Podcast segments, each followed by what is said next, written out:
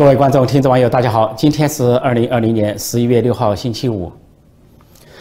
拜登在两个州又翻盘了，一个是乔治亚州，一个是宾州。在继续点票中，他以非常小的差距又反过来反超川普。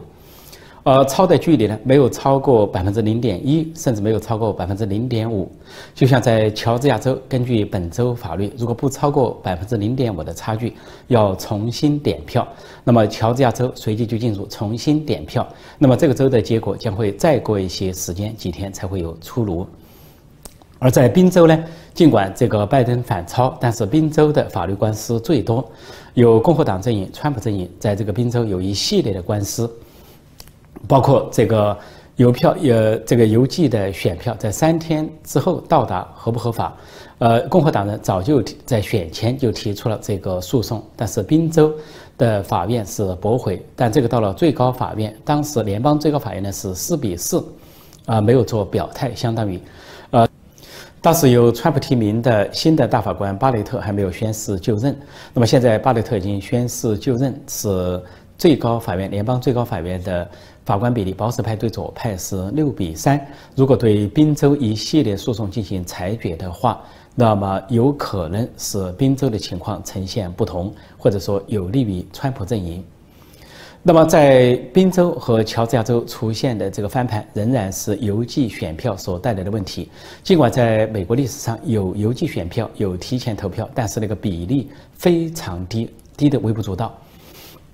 但是今年不同。大规模的邮寄投票，大规模的提前投票，邮寄投票甚至高达六千多万张，而加提前投票在内，总共九千多万张，在十月三号就投下了。这个带来了很多的变数。本来邮寄投票，大规模邮寄投票，从一开始共民主党就坚持认为对他们有利，而共和党就反对，认为对共和党不利。这个果然成了一个问题。而其中还有一个问题，由于邮寄投票发生的太早，以至于拜登家族的丑闻没有影响到之前投票的人。因为拜登家族的丑闻是十月十四号曝光的，后来一个星期又受到主流媒体和主流社交媒体的刻意的遮掩和屏蔽，啊，只字不提。但是在这之前，在十月十四号之前，已经有四千多万人通过邮寄的方式提前投票，那一部分人就没有受到丑闻的影响。这跟二零一六年的情况形成了对照。二零一六年投票发生在当天，那么在最后阶段，希拉里电邮门丑闻的曝光，对希拉里的选情有打击，有重创。那么今年如果是没有提前投票，没有大规模提前投票，大规模邮寄投票，如果呃投票发生在集中发生在十一月三号，拜登家族的丑闻。它是远高于希拉里丑闻的十倍、百倍，绝对会给他家族带来重大的打击。所以，这个邮寄投票和提前投票的确对拜登和民主党有利。那么另一方面，昨天晚上傍晚时分，十一月五号傍晚时分。呃，川普总统在白宫举行了短暂的记者会，十六分钟。他列举了在一些州，宾州、啊乔治亚州、内华达州种种的乱象，呃，认为这个法律诉讼将持续下去。就像在宾州说，一些共和党的呃点监票员被拒绝在呃点票中心之外，而点票中心还故意用那些遮挡物，什么啊白板啊木板啊或者是。披萨盒来挡住建筑物，川普都提到了。另外，在内华达州，啊，这个一些搬离了这个州的一些人，因为大瘟疫，结果也在那个州投票，有可能是双重投票，甚至可能违构成违法犯罪。还有在密西根州出现那种选选票的突变、突增，都是非同寻常，非常的异常。所以，川普在列举了这些种种这些乱象之后，就说。他的说法跟拜登说法就不一样。拜登说要点每一张票，但是川普就说要清点每一张合法的选票。如果每一张合法的选票被清点，他相信自己是赢家。但是非法的选票应该不被计算在内，这是川普的表态。我们注意到，川普在讲到呃昨天记者会十六分钟的时候，本来各大主流媒体啊，包括左右主流媒体都在呃直直播，但是当川普提到一些。作弊现象，甚至提到一些很过死去的人的名字都出现在选票上的时候，有三个主流媒体、左派媒体啊关掉了直播，立即停止了直播，分别是呃 ABC、NBC 和 CBS。这显示这三个左媒、这三个左媒心虚，他们怕民众听到川普的指控，因此急忙关掉了直播，转为其他的报道或者是评论。其实这次选举中，呃，人们通过统计数字发现，还有一个不正常的现象，那就是总统候选人的得票情况跟参众两院议员的得票情况不一致，尤其在摇摆州，尤其是拜登。呃，在一些摇摆州，呃，说拜登翻盘或者是领先川普，但是一般说来，选民在选他的时候，在反对川普的时候，一般也会选民主党的议员，也就是说，为了反对拜登和共和党，会选民主党的议员，但是跟他同一个州。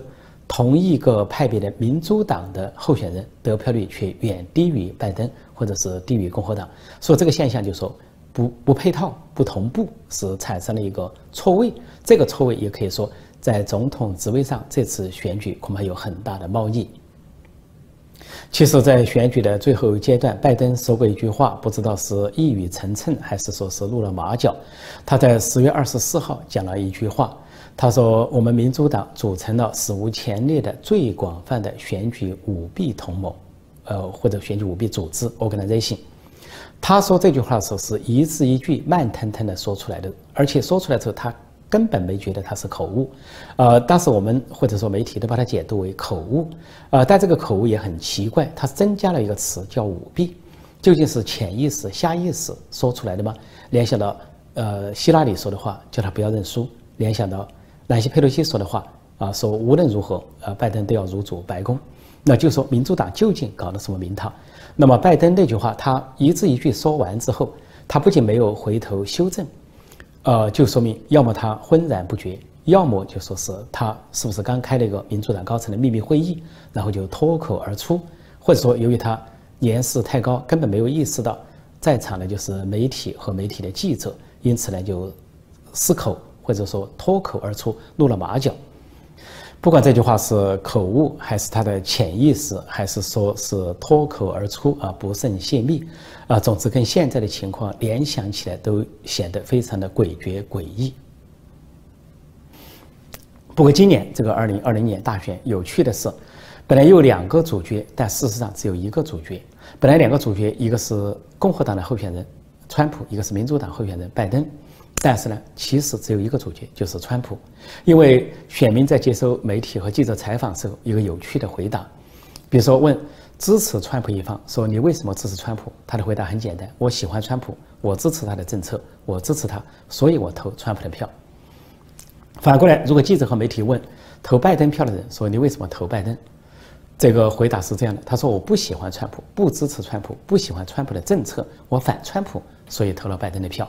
也就是说，他并不是因为支持拜登而投票，是因为反川普而投票。那换言之，民主党推出任何候选人，他们都会投票，因为他们反川普而已，不喜欢川普而已。因反而反，为反而反。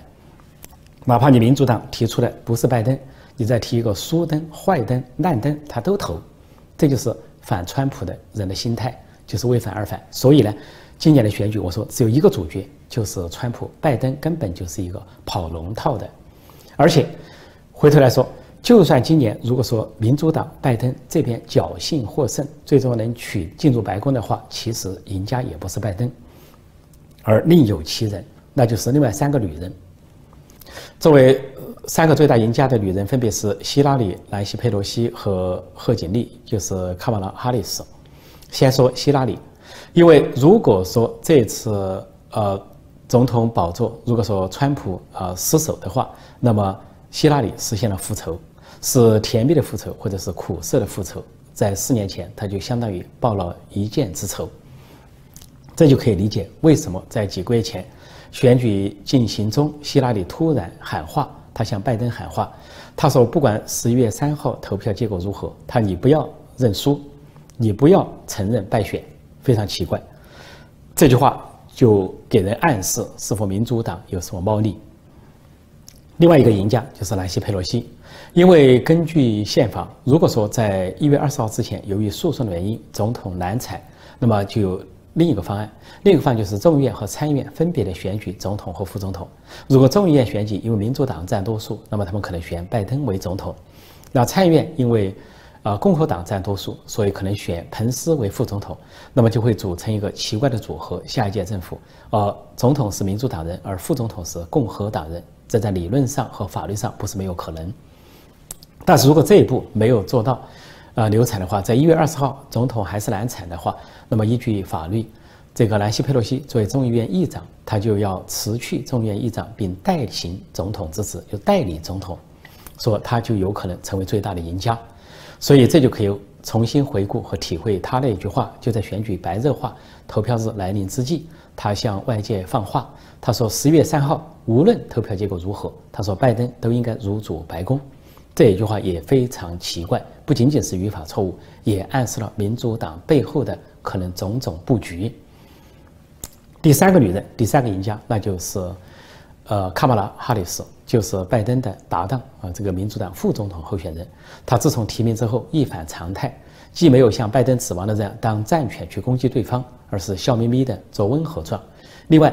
也一反常态，他以前是以女强人、女汉子。啊，甚至以那个凶呃凶悍而著称，但是突然也改了过来，因为他在盘算，他有可能成为最大的赢家，因为拜登方面问题太多。第一，拜登年事已高，七十八岁，能不能完成四年任期是个问题，而执政期间会不会出状况？一出状况，副总统随时代行其职，甚至取而代之。另外，如果是执政维持四年，拜登就八十二岁，显然不能够当选连任。就说再选这个竞选连任的可能性微乎其微，机会很小。那哈里斯就脱颖而出，成为民主党的下一届的总统候选人。最重要的是，拜登家族有丑闻，有严重的丑闻。这个丑闻涉及到他的儿子和他跟乌克兰的勾结，跟共产中国的勾结，既有生意上的勾结，有政治上的勾结，还有他的儿子直接跟中共的谍报头子、间谍头子、情报头子合作建立公司。这都非常严重，而且他儿子的电脑泄露了大量的国家机密，所以拜登随时可能受到刑事指控，那么可能被弹劾，或者是某种形式解职或者辞职。这个时候，哈里斯就捡了个便宜，捡了个大宝，捡了一个总统位置。所以我就说，这次民主党如果侥幸获得总统职位的话，最大的赢家绝不是拜登，而是这三个女人。另外，从外围来看。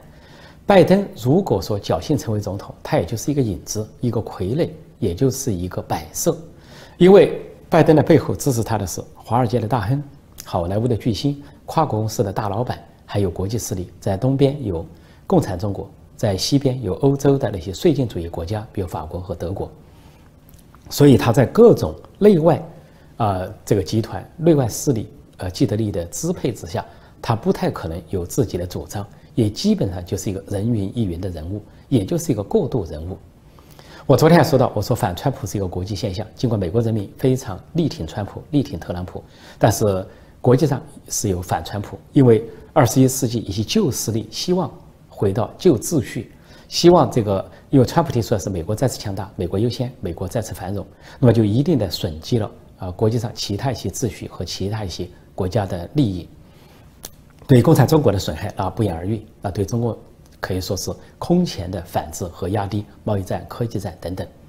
那么在欧洲，像德国、法国这些也不满，一个是绥靖主义，一个是欧洲主义，还有他们的越来越偏重的社会主义和福利主义的倾向，这跟呃川普都不咬弦，而且川普呢说话也很不客气，所以法国、德国都巴不得白宫易主。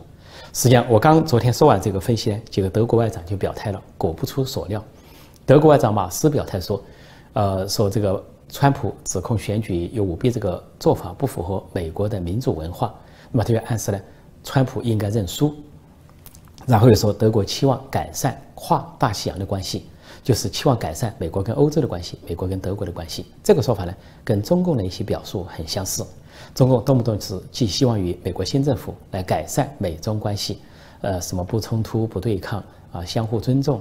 啊，什么叫做合作共赢等等，这是外交部的中国外交部的表态。不过我昨天在一个场合我就说过，这个表态是照抄抄作业，抄了蔡英文的作业，抄了台湾政府的作业。因为蔡英文和台湾总呃台台湾总统蔡英文和台湾的民进党政府对中国大陆喊话，对共产党、对北京、对习近平喊话，就是这么说的：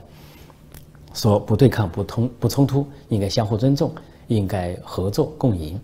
但是中共对台湾的呼声只字不理，但是对美国却把，啊，蔡英文总统和台湾政府的言论照抄过来，对美国这么喊话，这说明什么？说明中共啊是一个世俗的势力的这么一个政权，呃，总是呃恃强凌弱，以大欺小，欺软怕硬，对台湾是盛气凌人，啊，充满了这种霸道、霸权和霸凌，简直就是一个恶霸嘴脸，啊，不管台湾说多么动听的话，他都是军机军舰去骚扰、去威胁、去恐吓，但是对美国，中共假装在。媒体上表现强势的同时，但时不时会流露出对美国那种啊奴颜卑气，啊那种低三下四、那种示好讨好的嘴脸，说完全是两副嘴脸。我注意到最近一段时间，川普的支持者或者被称为“川粉”的民众，最近呢是非常呃沮丧、呃焦虑、啊失望，对现在选举这个状况，而且对拜登不断翻盘，不仅有一月三号半夜啊一夜翻盘。还有最近几天的连续翻盘，感到非常的这个焦虑。呃，我倒是说，这个川普的支持者应该不要气馁啊，保持一些信心，保持一些乐观。那么有三个理由。第一个理由呢是，这次美国大选并没有出现蓝色浪潮，并没有出现左媒或者是这个主流媒体所说的蓝色浪潮。其实昨天川普总统在记者会上也说了，这个左派媒体、主流媒体搞假民调误导选举。啊，说是一边倒的蓝色浪潮并没有出现。他说这样让很多选民裹足不前，好像在家里不要投票。实际上他就暗示这是媒体方面的舞弊，就像我所说的那样。那么这个蓝色浪潮没有出现，我们看到这次大选不仅有呃行政当局、总统、副总统层面，还有国会层面。像在国会层面，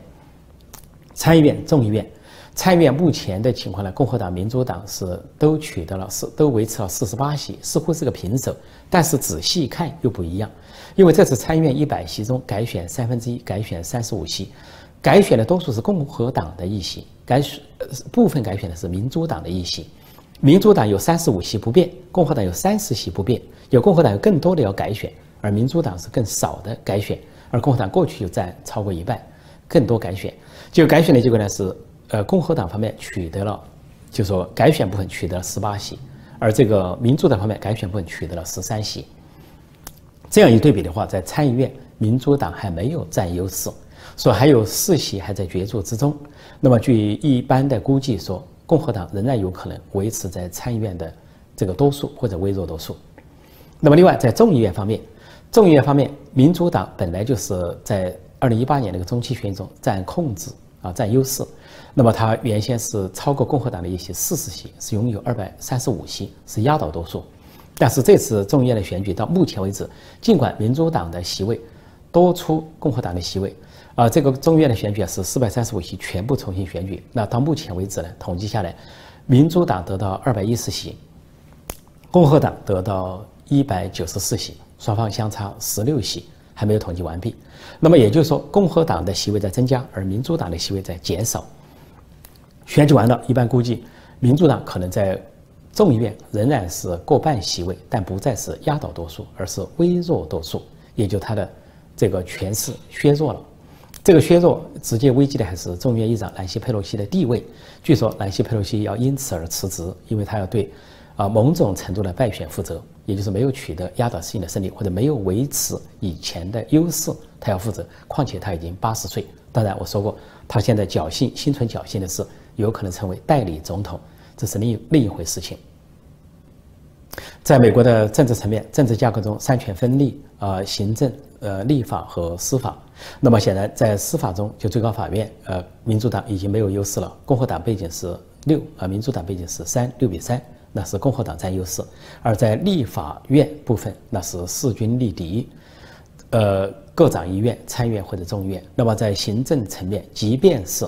啊，说川普失守的话，假设最后，呃，这个结果不利于川普的话，就算啊这个总统职位落在民主党手上，民主党仍然受着，呃，三权分立的话是互相制衡、互相监督，它受到立法机构和司法监督的全面的监督和制衡。可以说，他要推行什么激进的左翼政策，就会困难重重。川普支持者第二个不能够气馁的理由，那就是法律诉讼还在进行之中，啊，并不是啊不能改变目前的局面。因为法律诉讼不仅有二零零零年的例子，当时通过法律诉讼，通过最高法院的裁决，共和党的小布什是啊战胜了民主党的戈尔，成为美国总统。实际上，再早一些时候，美国历史上也有先例，像1824年，当时呢出现了这个选举的争议，啊，一方呢是安德鲁·杰克逊，啊，他在选举人投票和选举人票方面都占一些优势，另另一方是约翰·昆西·亚当斯。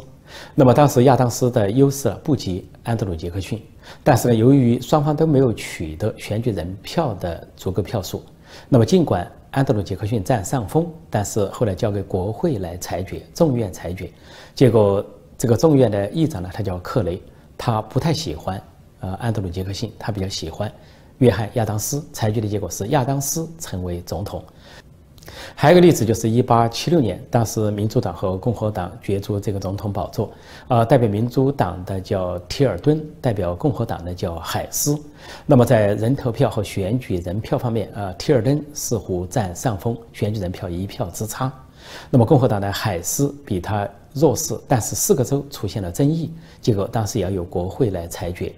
当时的裁决由国会的共和党和民主党组成一个共同委员会来做裁决。结果这个共同委员会表决的结果一票之差，决定是海斯出任总统，而这个提尔顿呢就一票之差而惜败。今年二零二零年，美国总统大选出现了争议，也有法律诉讼在进行中。如果说官司打到最高法院，就很难说是什么结果。尽管现在拜登在好像呃不断的出现翻盘的迹象，但是如果最高法院判决下来，川普再次翻盘的可能性也不是没有。所以大家要平息静待最后结果。第三个理由就是川普支持者不能气馁的第三个理由是美国政治的变化非常快，版图，呃，政治版图的变化非常快。它不仅是四年一变，而且是两年就一变，两年就巨变，那就是中期选举。事实上，美国总统一般来说刚上任的时候啊，不仅是他取得胜利，他所在的党党在国会也取得胜利。但是两年之后中期选举就会给他一个教训，如果他施政不当的话，